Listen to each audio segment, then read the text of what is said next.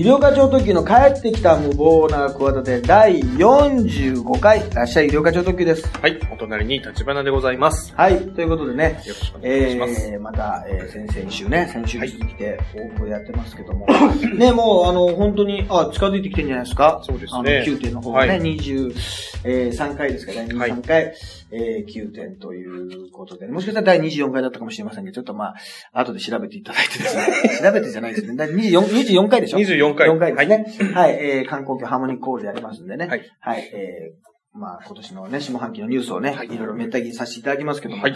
あの、今ね、最近よく見てる番組がありましてね、はいあの、BS なんですけど、まあええ、あの、私も出演させていただいたね、はい。クイズノーベル賞と、はいはい。あの、岡田くんがええ、増田岡田のやってる、い司会してる番組がありまして、はい。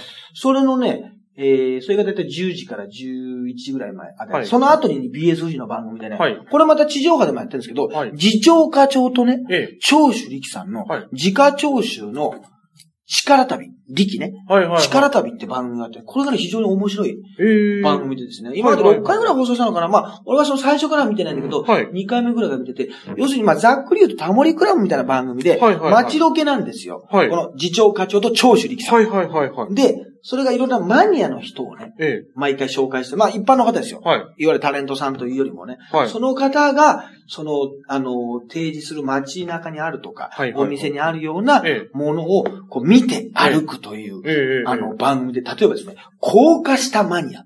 はいはい。このね、いろんな線路の高架下に店があったりとかさありますね。はい。一般の方の家があったりするじゃん。はいはいそういうところの造形をさ、ええ。愛す人がいたりとかして、ええあとはパイロンマニア。はい。街にあるパイロンの種類とかね、はいはいあとよく見たら重さが違ったりとかね、うんうん形が違ったりとか、うんあとはエスカレーターマニア。はいはいはい。あるいは、踏切マニアとか、は1号店マニアとか、はいはい例えば、えー渋谷にカプリ調査の1号店がありますとか、ええフレッシュレスバーガーの1号店があって、全然その1号店だから、その我々が今知ってるようなチェーン店の店構えと違ってたりとあ。か、ああ。昔しかないメニューを、1号店の時からあるメニューをうんうん食べたりとか、ええこれがね、超面白いんですよ。あ、そうですか。なんか長州さん、あとは、そのね、パイロンマニアだとね、パイロン、わかるでしょ？めっちゃはいはいはい。工事現場でね。はいはい。あとそのパイロンのそのタワーとか、まあバ、パイロンバーツってなんか黄色でさ、はいはい。なんかあの、パイロンとパイロンをつなぐさ、はいはい。あの輪っかみたいなのあるじゃない、はいはいはいはい。あれを。あれを例えば長州さんが、ま、あの、またいだりするとさ、はいはい。なんかプロレスのリングインしたみたいなね、感じにこう見えるわけよ。またぐだけで。そうですね。だから長州的なあの、いつもの右手を上げるね、ええええ。ポーズやったりして。で、また長州さんがなんか何でも興味を持ってね、はい。あの、面白くなんか質問をしたりとか、ええええ。あのー、次長、次次長課長とね、なんかこの、すごくなんか相性がいいというかね、ええ、はいはいはい。あのー、私もね、まあ、直接何度かね、うんうんうんお会いしたことありますけど、割と芸人さんが好きで、ええお笑い芸人さんのことはすごく、あの、注目されてたりするんですけど、うんうん長州さんっていうのはね、あの、すごく、あのー、面白いんですよ。だからそういうマニアの人が。ええだから、もう、その番組見ると何がいいかっていうと、え何気なく今日常生活をしてるね、え、えものがね、まあ私とまあ息子と嫁もそうですけえ。ど、はいはい。今まで何にも思わなかったことがね、ええ。魔法がかかったようにええ楽しくなるんですよ。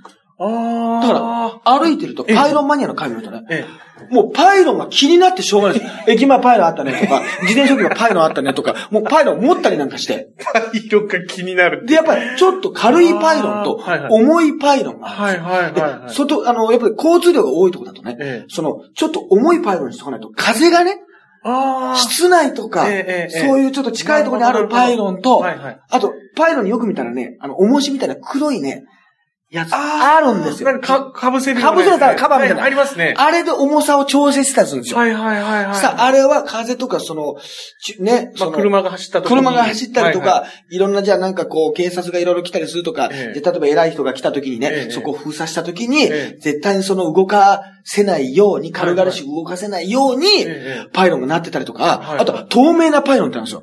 これは、ええ。なんかマラソンの時にね、ええ。あの、ねまあそうです。ね、マラソンのね、なんかあの、その、こう回るやつなんかね、はいはい。でっかいパイロンみたいなやつですけどはいはいはいはい、そのテロリストがね、爆弾をね、ええ。仕掛けたりしたことがあったんで、そういうことがないように安全性を含めて透明なパイロンがあったりとか、はいはい。あるいは赤いパイロンだとは、い。すごくなんかこう、冷たい感じがして、工事現場の感じがするんですよ。はいはいだから、工事現場の上で、例えば高いところで作業をしてたりするとさ、はいはい。真下は危ないですよってことで、パイロンえでえ四角く。飾ってあったりとか。あるいは喫茶店の前で、うん駐車してほしくないなとえ思うときね、えあの赤いパイロンだとなんか工事というかね、はいはい。感じがしちゃうからええ、青いパイロンとか、はい。白いパイロンとか、しましまのパイロンとか黄色パイロンとかは、いちょっと柔らかいはいはい。パイロン、柔らかパイロンのイメージがね、したりしてね。柔らかパイロン。そうそうそうそう。あとパイロンのこの上の部分のええとこがこう空洞に開けてるはいパイロンとか、とにかくね、違うんですよ、パイロンは。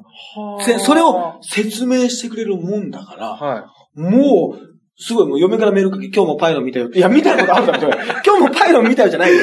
珍しいパイロンあそこであっい。たから。はいはいはいはいはい。いうことで、もう魔法がかかったかのように、日常が変わるんですよ。すごいいい番組ですね。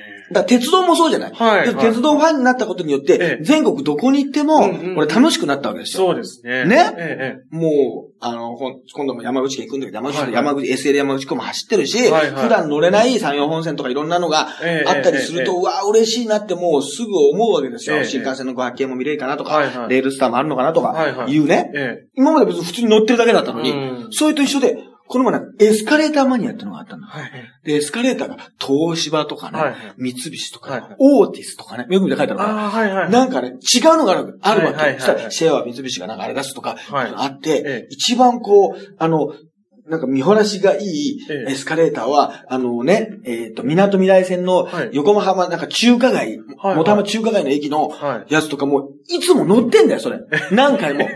だけど、その番組でエスカレーターマニアのやつを え見た直後に、そのえ、前も言った横浜にぎわいさんに行ったらさ。その元町中華街駅に行くわけ。そしたらもう、意味なくもう、あのね、エスカレーターをさ、2、3回さ、降りたり、で、あと、よく見たら黄色い線が入ってるでしょあの、ステップに。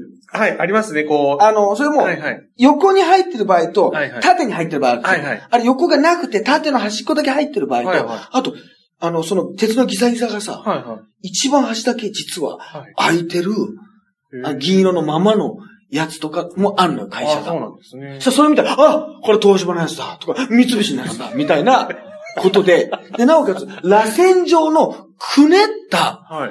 あの、エスカレーターが横浜ランドパークパランドラランドマークパワーはい。にあんのよ。ランドマークタワー。タワー。はいはいはそれもさ、たまたまそれを見た一週間以内にさええ、横浜行くなんてさ、ええうわ、ここ長州力が気に入って何回も降りたとこじゃないって、また意味なくさ、螺旋階段だからさ、螺旋のようになってるからさ、まあ通常の10倍ぐらいお金かかるらしいんだけど。はい。う形がさ、はいちょっともう斜めってんのよ。はいはい。で、やっぱそういうさ、もうエスカレーターにも、興味があるのよよで、そのエスカレーターマニアのさ、はい。なんかお、まあ、おばさんっていうかお姉さんが出てくるんだけどさ、じゃあ、エレベーターにはね、うん興味あるんですかって言うと、あ、あんなもんな、ただの箱ですからね、何もないです。いやいやいやいや。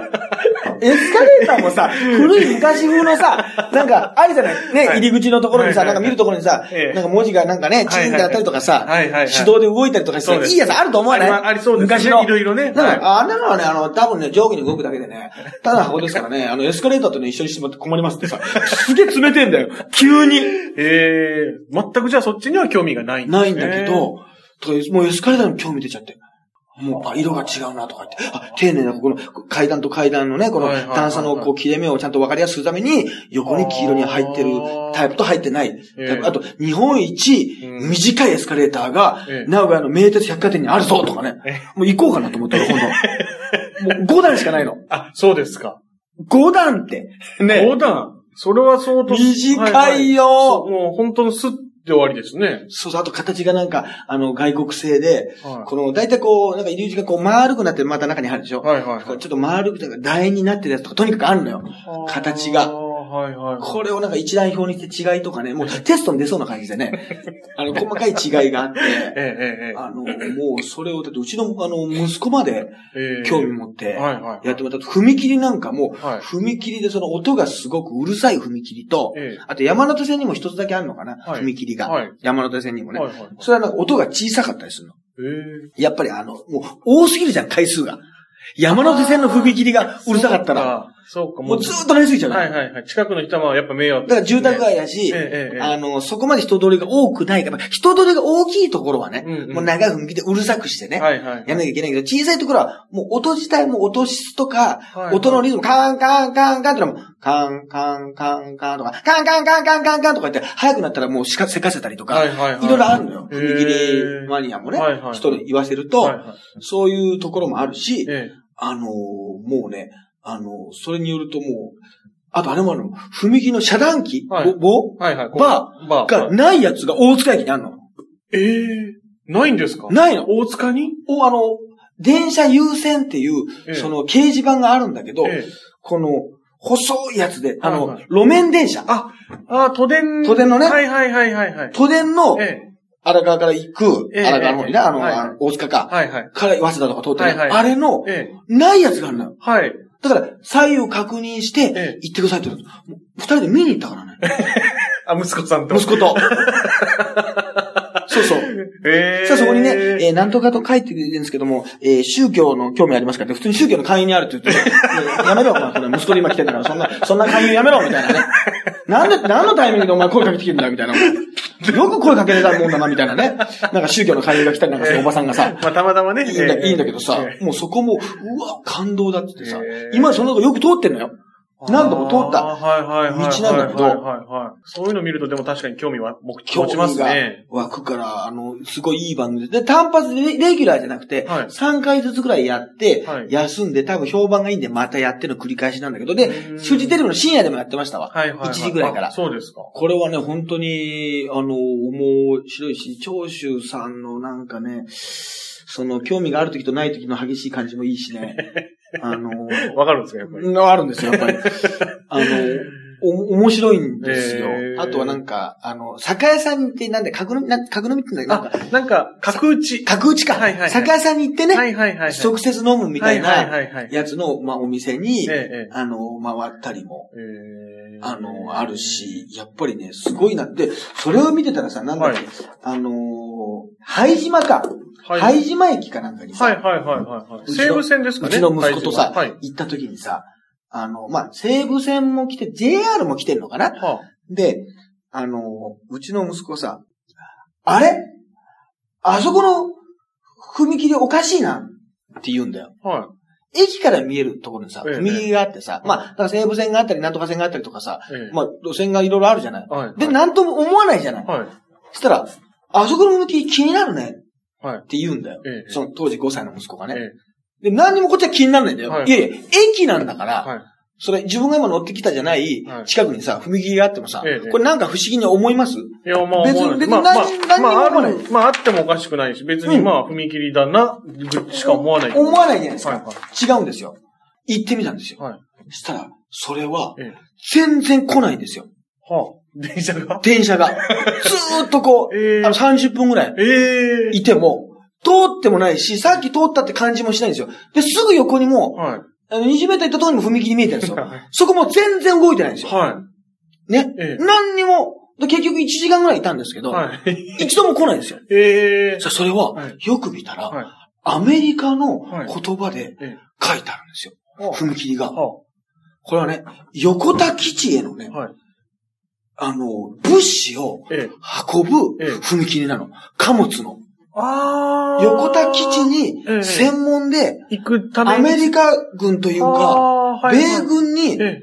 運ぶ、まあ、な一年に、一日に何回なのか、ええ何日かに何回なのか知らないけど、ええその時だけ動く横田引き込み線のはあ。踏切なの。だ横田引き込み線っていうのがあるんですよね。から我々乗らないし、はいはい貨物だから、なるほど、なるほど、なるほど。物資がね。だから、滅多に通らないえ。はい、はい。のをさ、え一発で、あの踏切おかしいね。お父さん。え。お父さんおかしいわね。見に行こうよ。いやいや、なんなのって言ったら、ええ。あの、ここに入っちゃいけないっていうのは、はいはいね、日本語で書いてなくて、はい、はい。あの、英語うん、で。書いてあって、横田1号踏切って書いてある。はい、はい、はい、はで、あれ？と思ってこのウィキペディアで調べたら、はいはい横田引き込み線ってのい。がはい、はあって、横田基地引き込み線ってのがあって、はいその物資だけを輸送するい。え踏切だから、踏切マニアとしてはね、え。えものすごい貴重な踏切なんですよ。単に駅前の、拝島の駅前のコンビニの隣にある何にもないちっちゃい単線の踏切なのに、ええもうちょっとびっくりしちゃって、我が子なんかちょっと旋律覚えちゃってさ。そうですね。踏切マニアとしての才能すごで、い。まだその横田踏切さんもうちの息子は知らなかったんだよ。はいはいはい。説明したら、ああ、あれね、みたいな顔してたけど、その、ね、はいはい、みたいな。えー確かに俺も貨物は好きなんだけど、はいはいはい。貨物は何が好きかって乗れないっていうのが好きなんだよ。あと、長いっていうのがね、好きなはい好きなんだよ。何も乗ってないですよ、貨物の。あ、乗ってないやつありますね。なんかエプソンとかいろんなさ、はいはい貨物があって、何にも乗ってない時、はいはい何も乗ってないものが動いてるってシュールさね。なあそこの瞬間だけ何も運んでないみたいな。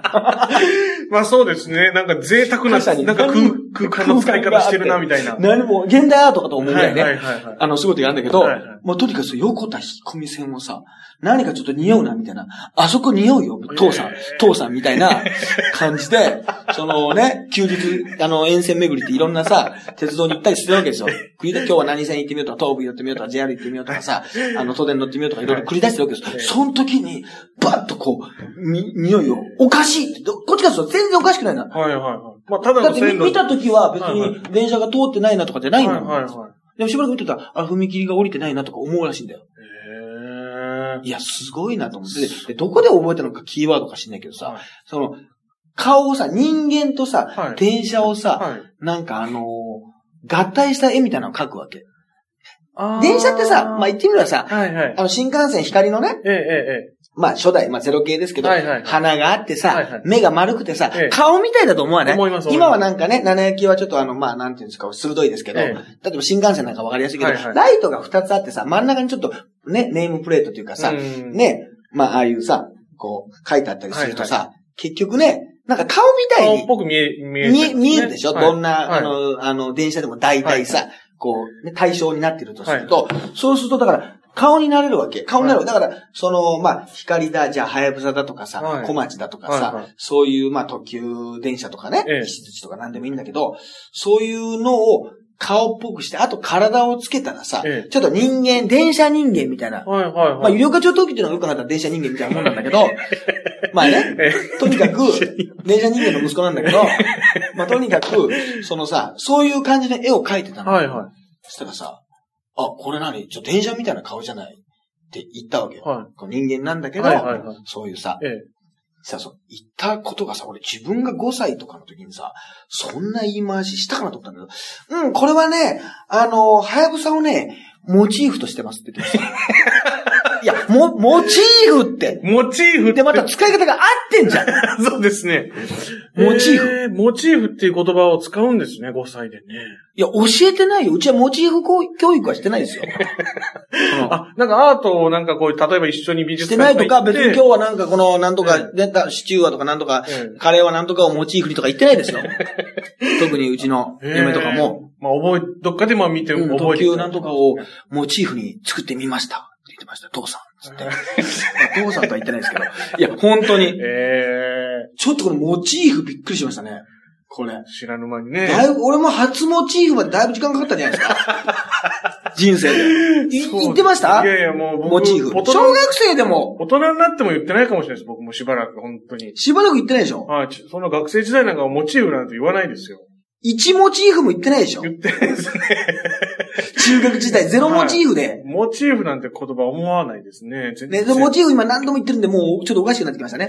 モチーフが。なんかちょっとこのね。いや、だから、すごい、えーまあ、そういうね、こともありますよと、あと言いたいのはね、やっぱりこれ言っとかないと。あのー、えっ、と、なんか、はずきルーペさんがね、はいはいはい。なんか、はずきルーペの新しい CM じゃなくて、あの、ソフトバンクが、はいはい。あの、菊川玲さんをね、え出して、はずきルーペのパロディがえ、、えまあ、あの、踏んでねえ、、うん。この、ちょっとお座りくださいなんて電車で、はいそれこそまたなんかそういう寝台列車っぽくなるんだけど、踏んだら、キャッみたいなこと言って、あの、携帯をね、ええ踏んでとか、セルフパロディというか、はいもうまさに、それ実際やってた、菊川玲さんを、そのキャスティングしてやってますあれはもう正直あれ見た時に、まあいろいろ話題になってますけど、はいはいはい。あの、立花さんはどう思い思われました？あれは。僕はなんか、あの、なんか、あんまりだなって感じですかね。さすが。やっぱり。やっぱ、ケンさんがいての、うんあの、演出、ケンさんのなんかその場のノリの演出みたいな、やっぱそういう要素。私もこれ語ってきたでしょはい。いろいろね、ええ。妄想を膨らまして。ええ。あの、結局ね、ええ。まあ僕は正直簡単に言うとがっかりしたんですよ。はい。非常に大きな質問を得たんですよ。はい。要するに、あれだとね、語れないんですよね。そうですね。あ、そうですね。あれだと。はいはい。要するにもう簡単な笑いになっちゃってるんですよね。はいはい。パロディというね。もちろんあれは、はずきループの社長が OK したと思うんですよ。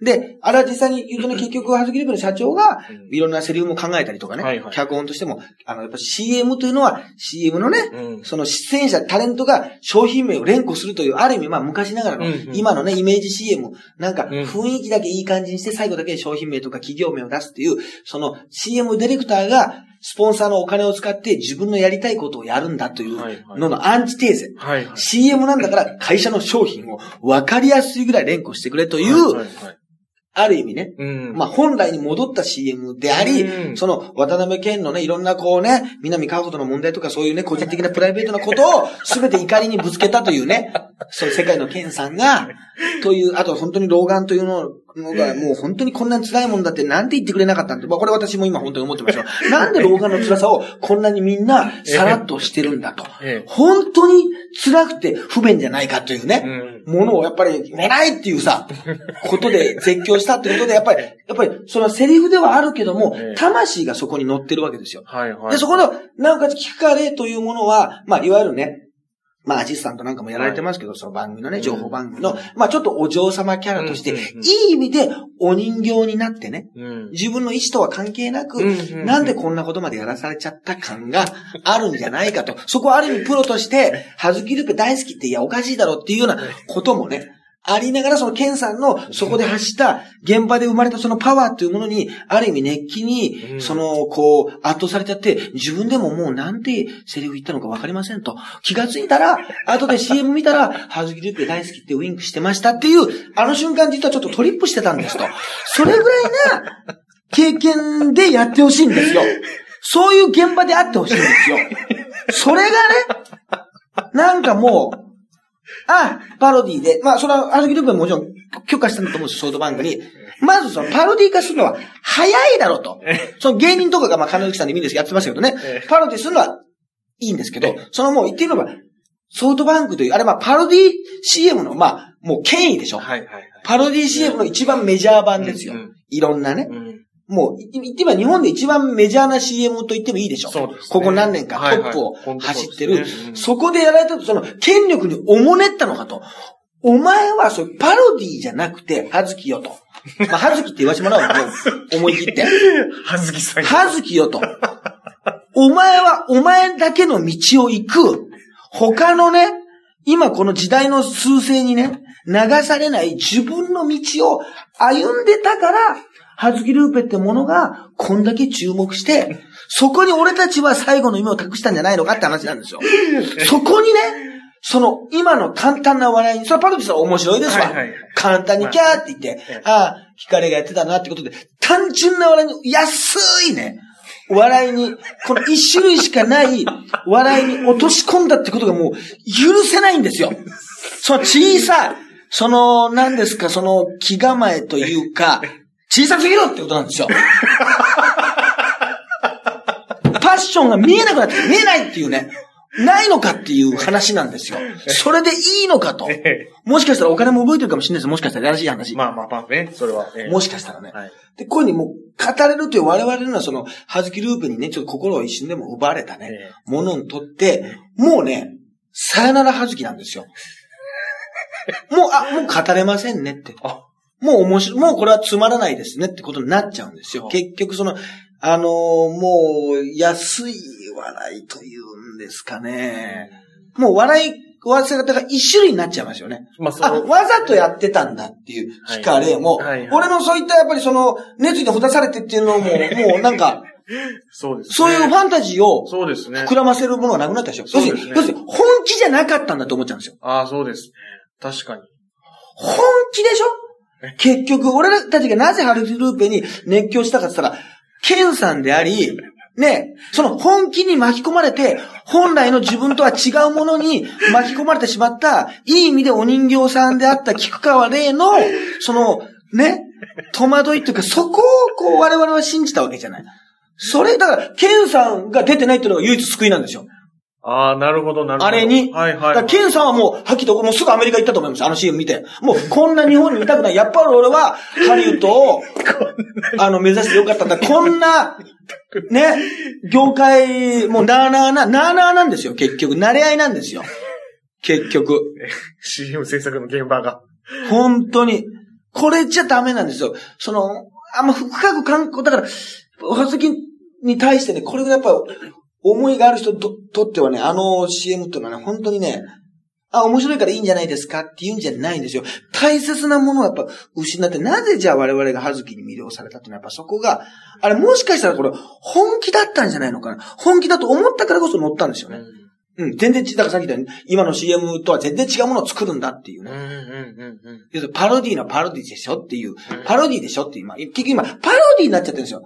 なんかやっぱり、ね、あの、80年代が好きなのが、なんか、みんな本気で、うっかりしたところに気づいてないところがいいわけでしょ？そね。それを今、パロディになって、あの、一般人でもね、これはなんかスポンサーのこと考えてこういう風にしてんだよとか、分かってやってんだよみたいな、このドッキリなんてものはこれ分かってんだよとか、なんかその、ひね、もうね、脇尻顔でね、言うね、ある意味つまんない世界じゃないですか。誰もが業界人というか種明かしをね。そのプロレスの見方なんかでもそうですよ。やっぱり熱狂してた時代っていうのがあったんです。今は今のプロレスで楽しいですけど、はいはいあの頃のやっぱりなんだかわからないけどっていう方で楽しんでた方がやっぱはっきりと熱狂ってあったんですよ。やっぱうんり力道山の時代なんかアメリカ対日本でねうん、本気で日本を応援してるわけですよ。アメリカ人代表をうんね、力道山が空手チョップでって。うん今はそんな時代にならないですよ。でも、その時代をね、いや、あんなもんプロレスなんだからな、なんて言って、うん。やるのは簡単なんですけど、あの時代に戻れないわけでしょ。そうです。でも、その時代の熱狂っていうのはやっぱりね、こう刻まれるわけですよ。それをちょっと、俺もね、今となってはもう本当に自分を責めたいけど、はずきに一瞬でも求めてしまったわけですよ。ね？はずきだけは。いや、もしかしたらそれは、そんなわけないじゃないですか、洋平さんって。でも、気持ちよくだ騙されたいって願望もあるんですよ。だから、アイドルのファンタジー、恋愛と一緒なんですよ。要するに、後でね、あってもいいかもしれない。その時は夢を見させてくれよっていう。いや、そんなの彼氏に決まってんじゃないですか、うんとかいうことじゃないんですよ。結局、だから大きなものを失ったってこれ気づいてるかと。ルーペと。あえてルーペと言わせていただきますよ、これ。ここからは。ここからルーペと言わせていただきます。もう、なんならルーと呼んでもいいでしょ。ルーはまた違う意味になっちゃいます。ルーと呼んでもいいでしょ。ね。そこまでのね、気持ちがあって、それぐらい大きなものを失ってんだよ。だから、普通のネット、だからネットニュースに巻き込まれて、あの、パロディ化してるみたいな、面白いね、みたいな感じじゃないんですよ。これは、だからコアな人は本当に失ったと思いますよ。これどうですか？間違ってますか？私の。全く間違ってないです。お得意の出ましたけど、間違ってます？か 間違ってないです。本当に。浅はかです。あのソフトバンクのはずきルーペパロディは。浅いでしょ？浅はか。あと、早いんです、単純に。そうですね。パロディ化すんのが。はいはいはい。もっと、何年か経つじゃないけど、もうちょっとだから、はずきルーペが巨大化したかもしれないですけど、今はなんか、はずきルーペ、ルーペもパロディみたいで、小泉孝太郎がね、はいはいはいはい。出てきてタチさんか。はいあ、タチさん。で、あと、なんかこう、あの、連続でね、はいはい。お尻を並べてね、はいちょっとタモリクラブのミニがしますけどね、やるようになってても、ちょっと嫌な感じがしてたんですよ。あれ？小泉孝太郎なんて、タチさんなんつって、なんか自分の、あの、はずきルーペをちょっとパロディ化し始めたなっていう、そう。ご存感じは、ちょっと嫌な匂いはしてたんですよ。確かに。若干ね。はいはい。その予兆はあったんです。勘がいい方なんで。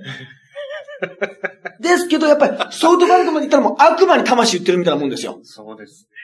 これはだってもう、悲しいかな。うん。ソフトバンクのが CM 界のこれ王者なわけですよ。そうですね。それはね、確かに。てか、あれのパロディは作れないんですよ。はいはい。ソフトバンクのパロディできない。だってあれはもうパロディとして一番権威のあるね、お金もある、うん。孫さん。まあ我々の世代、我々のね、まあ世界ではスーパースターですけども、薄毛業界ではね、スーパースターですけども、それはね、やっぱそこにおもねっちゃったら、パロディにされない気概を持てよと。はずきにはうん。それがお前がこのね、パロディ化してる下り顔で言う奴らのね、みんなが俺は仕組みなんか分かってんだよっていうような時代の、そのあだ花としてね、お前が唯一残る、それで注目されたんだぞっていうさ、もう本質を見失ってるんですよね。だから俺も9点で本当はずきルーペの話をしてね、なんか途中ではずきルーペのコーナーを作ってね、実際もう踏んだりしようと思ってたんですよ。やめますよ。なんで？これはもう、もうやらない。怒ってるかというと、ネタとしてコーナーができなくなったのが怒ってる。本当に。そうですね。もうパロディ先やられちゃったってことですもんね。なんか面白くないでしょ？そうそれをまたいじるってさ、ちょっとなんか遅いじゃん？そうです。ダサいじゃん？なんかさ。そうですね。パロディがされてるのにまたい改めていじりますみたいなのもちょっとあれですもんね。ね。本当だそれもなんか一番なんか安易な、だけどええ、権威があるところで、え権威というか影響力のあるところでパロディ化されちゃったら、そうですねもっとこっちが、いや、いい切り口あったのにってえ思うけどさ、えええ一番ベタなところでさえい、や、本当そう。お金を使ってさ、いや、本当そうっす。だから菊川玲も、ええだから俺ちょっともう下手してオスカープロモーションにもちょっと怒ってますよ。その月には。なんかもう、なんでも月、もう月に行くのはちょっと許しますけど。なんでだよ。聞か、なんで聞かれて行くんだ？ええあの、ね。そのその熱量だったんですね。はい。その熱量。もう、ルーペも溶かす熱量ですよ。本当に。な、いや、確かにそうですわ。これなんですよ。はいだからそれぐらい、逆に言うと愛してたんですよ。ルーペを。ルーを。ね。いや、本当そうです、買おうと思ってました、俺。はずきルーペをね。買おうと思ってましたもん。はい。ね。で、竹井絵美さんなんかも出てましたが。あ、出てましたね。新しくね。はいはいはいはい。顔が令和とかあっちにね、なんかソフトバンクの移籍したもんだから。はいはい。出てます出てます。でもなんかちょっとニヤニヤ感が出てんだよな。あー、ダメですね。お互いに。はいはい。なんかもっと本気の新鮮なんだよな。だから、ケンさんが離れたっていうのは俺はわかりますよ。うん。そう。まあ、南顔ぐらい使ってくれたら逆にそうですけどね。まあ、ちょっと難しいんじゃないですかね。南かほさんのキャスティングはちょっと難しいですけど、いや、もう、まあでもそうですね。なぜ自分の CM が、うんあのー注目されたんだ。ね。うん大きくするからじゃないんですよ。文字を大きくするからじゃないんですよ。ね。あえてこのアンチテーゼとして、やったからなんですよ。そこ全然見え、だから見えてないんです、全然。見逃してるんですよ。全然大きく見えてないんですよ当。。はずき、はずきがは。ずきルーペだ。一番大事なところを見落としてるんですよ。何のためのはずきルーペなんですか大事なところを見失ってるっていう、もうこれ本末転倒ですよ。これ。メガネな、メガネだっていうのに、そうです。老眼鏡ではありません。ご注意。お。はずきルーペは、拡大鏡。拡大鏡でございます。ね。えこれです。以上です。ーね。以上です。というかね。まあ、これはね、本当にさすがにね、ちょっと9点でね、もうやるにはね。まあ、やるかもしれませんけど。まあわかりませんけども。わかりませんけども、はいまあ。いや、確かにそうですね。これはね、ソフトバンクがそういうとこパロディでいじってくんのよ、こんな早えよっていうのは確かに本当そうですね。